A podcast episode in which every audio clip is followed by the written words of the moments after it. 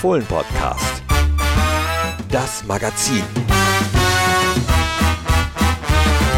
Hi und hallo, herzlich willkommen. Lasst euch nicht rentieren, wenn im Hintergrund ein bisschen Musik läuft. Ich sitze nämlich gerade hier in der Sportsbar im Borussia Park und blätter im neuen Fohlen-Echo Magazin, Ausgabe 88. Wieder ein wunderschönes Exemplar. Das gesamte Heft steht unter dem Motto: Wir sind die Fohlen wie Borussia junge Spieler fördert und zu Kandidaten für die Fohlenelf formt. Und kaum habe ich mir das Heft eben druckfrisch aus der Presse geholt, äh, lief mir ein weiteres echtes jung gebliebenes Fohlen im Foyer vor der Sportsbar über den Weg. Ist das das Neue? Ja, das ist neue Fohlen-Echo. Blätter gern mal drin rum. Ich bin froh, wenn ich das so sehe, dass Herr Rocco Reitz das so geschafft hat. So toll finde ich das. Dass endlich mal wieder einer mal aus den eigenen Reihen den Sprung geschafft hat. Ich glaube, die zwei Jahre Ausleihe sind ihm sehr gut bekommen.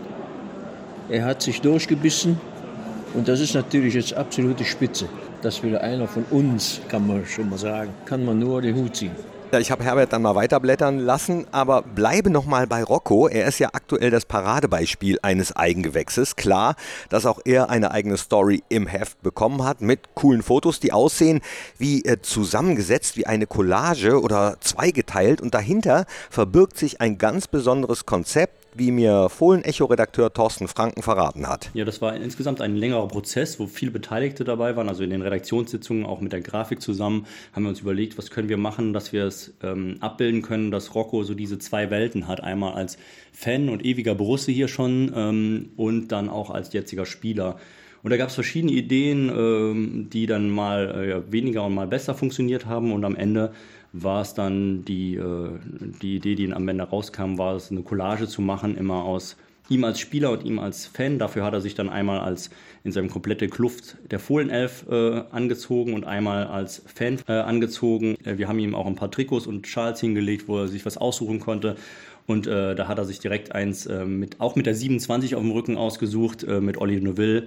Ähm, genau, und hat das angezogen und dann hat er an den verschiedenen Stellen nochmal posiert, in der gleichen Haltung sozusagen wie vorher im Trikot. Und einmal an den gleichen Standorten im Borussia Park sich fotografieren lassen, in den gleichen Posen. Und das haben wir dann so collagemäßig zusammengesetzt, beziehungsweise die Kolleginnen aus der Grafik natürlich. Du hast gerade gesagt, äh, es hat noch ein paar andere Ideen gegeben, die es dann nicht ins Heft geschafft haben. Was waren das für Ideen und warum sind dies dann nicht geworden? Ja, die Grundidee war äh, mal, ihn vielleicht auf seinen Plätzen in Block 16a zu zeigen, wie er da sitzt als Fan und sich idealerweise sozusagen selber zujubelt. Und wir wollten ihn dann unten auf dem Rasen zeigen, wie er spielt und oben, wie er sich selber sozusagen zujubelt und diese beiden Bilder ineinander fügen. Das ist dann so ein bisschen an der Perspektive und ähm, gescheitert und daran, dass es einfach sehr, sehr weit weg gewesen wäre. Und dann hätte man beide Varianten nicht besonders gut erkannt, dass das wirklich Rocco ist. Und deswegen haben wir dann, äh, ja, zu, sind wir zu einem anderen Konzept gekommen, was aber ich finde in der im Ergebnis sich auch sehr sehen lassen kann. Ja. Absolut. Lohnt sich tatsächlich, aber nicht nur bei der Rocco-Geschichte, sondern im ganzen Heft, zum Beispiel auch auf dem Titelblatt. Da ist der Schriftzug Wir sind die Fohlen zu lesen. Auch hier sehen die Buchstaben wie eine Collage aus und zwar eine ganz besondere, erzählt mir Nadine Pomerening aus äh, Brussias Grafikabteilung. Wie man sieht bei der Covergestaltung haben wir dann alle 47 Fohlen bildlich integriert und diese kleinen Schnipsel, Motivschnipsel bilden dann den Schriftzug Fohlen. Dieser ganze Stil zieht sich dann ähm, wie so ein roter Faden durch das ganze Magazin. Auch ähm, bei der Fotoreportage, sprich bei den Aufmacherseiten der Youngster wie Lukas, Simon, Evandro und Fabio wurde dieser Stil aufgegriffen und zusätzlich ähm, typografisch mit persönlichen Attributen gemixt. Urborusse Herbert Laum ist mittlerweile beim Foto angekommen im Heft, auf dem die Pokalsieger von 73 zu sehen sind. Zu dem Zeitpunkt war Herbert selbst ja gerade nicht bei Borussia, aber viele auf dem Foto kennt er natürlich, denn die meisten Spieler bei Borussia wurden auch damals schon als junge Spieler geholt, gefördert und kamen aus der Region. Berti war natürlich aus der, aus der näheren Umgebung, Wittgen, Haki Wimmer aus der Nähe von Aachen, dann äh, Günther natürlich ein Gladbacher Nachwuchsspieler. ja, Rainer war ja aus Emmerich, der spielt aber schon bei uns in der Jugend. Der Jupp aus Holt, ja. Wir haben in der Jugend immer gegeneinander gespielt, der arme Kerl. Der hat nämlich nie eine Chance gehabt gegen uns. Wir haben immer, fast immer zweistellig gewonnen gegen Holt. Aber man konnte schon sehen, da ist einer dabei, der wird das auf, auf Dauer äh, auch packen. Nur muss man den Holt wegholen. Das haben wir dann gemacht. Und dann ist die große Karriere Jupp Heynckes gestartet. Ein anderer junger Spieler Borussias, der vielleicht auch hier eine große Karriere starten könnte und um den es im Fohlen-Echo geht, ist Chio Fukuda. Der 19-jährige japanische Stürmer ist ja Anfang des Jahres aus seiner Heimat an den Niederrhein gekommen und hat hier noch einiges vor. Borussias Volontär Joel Horz hatte sich mit Chio fürs Interview getroffen und dabei ging es ganz international, multilingual zu Deutsch, Englisch, Japanisch. Wie, wie geht's dir? Ja, gut. Do you, do you like it here? Fühlst du dich gut bei Borussia? Ja, sehr gut. Sehr schön. Um, do you have a soccer role model like Ronaldo, Messi, 誰がレバンドフスキ。やレバ Lewandowski? Yeah. Why? っぱチーム勝たせるから。あそうレバンドフスキ、うん、it's better to so take his club Yeah. to win So that is your mission too here? いやここで ここここでのミッションもそうですかって言ってもちろん。あーボルシアが最初に興味あったっていうのを知ったっていう日は覚えてますかって覚えてます。Yeah, remember. And so the other hand, so like like family, so form. I'm really uh, excited to see you play in this Yeah. stadium one day. Yeah, I know. Yeah, You'll ne- make it. Yeah, next interview. So when he plays. Ah, Next ne- yeah, interview. then we do it. Then Yeah, we yeah, do it. yeah, yeah, uh, debut. Yeah, After debut. After debut, yeah, we can Yeah. talk about that. Yeah. We can talk definitely about that. Yeah. So, yeah. Also Thank so irgendwann, much. vielleicht beim nächsten Interview, wird Chio seinen Traum verwirklicht haben.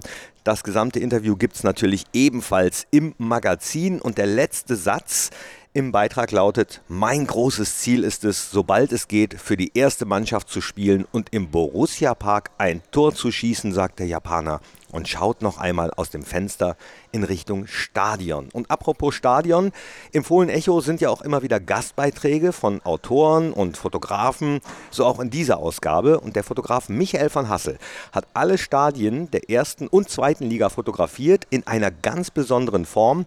Und beim Borussia Park, da gab es nochmal spezielle Herausforderungen. Generell ist äh, meine Idee immer, ich will die andere Seite fotografieren. Also ich gehe an Orte, die man entweder überhaupt nicht kennt und nur eine einzige Sichtweise hat, oder ich gehe eben an Orte, die wir alle kennen, wie unsere Westentasche, wo wir Wochenende für Wochenende hinpilgern und dort äh, unsere Religion oder quasi Religion frönen und fotografiere sie auf eine ganz andere Art und Weise. Also ich möchte zeigen, wie diese Orte eigentlich aufgebaut sind, wie sie äh, ausschauen, wenn keine Menschen drin sind, eben bei Nacht hell erleuchtet in vollster Pracht. Die Schwierigkeit dabei ist äh, natürlich immer gewesen, überhaupt reinzukommen. Man musste äh, zu 36 Clubs, Stadieneigentümern oder und Vermarktungsgesellschaften gehen und sich dort entsprechend äh, durchquatschen, äh, in Anführungszeichen. Eine weitere Schwierigkeit war, dass ich ungefähr ein Drittel der Stadien nur fotografieren konnte ähm, nach einem Spiel am, am Sonntagabend. Also das äh, war dann eben ein Nachtspiel ähm, und da ist der Einlass des Publikums ca. 18.30 20.30 Spielbeginn. Und da war es ganz oft so, dass eben es vor dem Spiel noch nicht dunkel genug war und so musste ich dann eben nach dem Spiel äh, das Stadion fotografieren. Äh, und zwar zu einem Zeitpunkt, wo das Publikum schon raus ist, aber eben die Lichter und die Scheinwerfer noch eingeschaltet sind während der Aufräumarbeiten.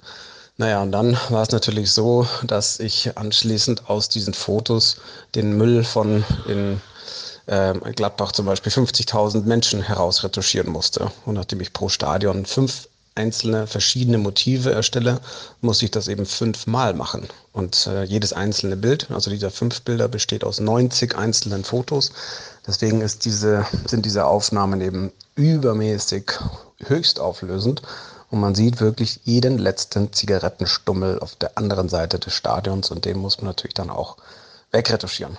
Ja, das hat er gemacht und auch dieses Foto vom Borussia Park sieht man natürlich im Fohlen-Echo. Zurück zu Herbert Laum, der blättert immer noch ganz gebannt im Magazin und ist sehr angetan auch vom Fotokonzept der Titelseite, von der wir ja eben schon gesprochen haben. Ja, das sind alles die jungen Spieler, die hier groß geworden sind. Einige Urgladbacher. Norbert Ringels erkenne ich hier, Kalle Flipsen, Rocco Reitz, Robert Enke, leider zu früh von uns gegangen. Ja, Stefan Effenberg. Hier ist der Jupp. Oh, das ist ja verrückt, wenn man das alles sieht. Hast du dich Berti denn schon Vogts. entdeckt? Ach, hier. das ist schon verrückt. Oh, also die Bilder sind ja herrlich. Aber nicht nur die Bilder lohnen sich im Magazin, sondern natürlich auch die Texte, die Tabellen, die Infos, die Statistiken, wo Franck Honorat zum Beispiel bundesligaweit ganz vorne ist, könnt ihr lesen. Spielerzitate gibt es und ganz klar auch die Rubriken, die in keinem Magazin fehlen dürfen. Zum Beispiel, sag mal, diesmal wurden die Spieler im Fohlen Echo gefragt, welcher Mitspieler ist für dich Schwiegermutters Liebling? Die Antwort Jonas Omlins. Ah, Jule Weige, ganz ehrlich, der Typ, der kann man schon zu Hause vorstellen. Würde ich auch zu Hause vorstellen. Und wen schlägt Jule Weigel selbst vor? Ich würde sagen Flo Neuhaus. Er ist einfach, äh, macht alles nach, nach Vorschrift und äh, deswegen würde ich sagen, auch so mit seiner Frisur, das passt ganz gut. Was Flo Neuhaus, Joe Skelly, Chris Kramer und viele andere Spieler aus Borussias Fohlenelf sagen, das lest ihr ebenfalls im Magazin. Und auch, wie junge Talente an die Bundesliga rangeführt werden sollen. Das ist ja das Hauptthema des Heftes, die sogenannte Fohlenphilosophie und wie die überhaupt aussieht auch für Menschen, die von außen auf Borussia schauen und die Borussia schon lange begleiten.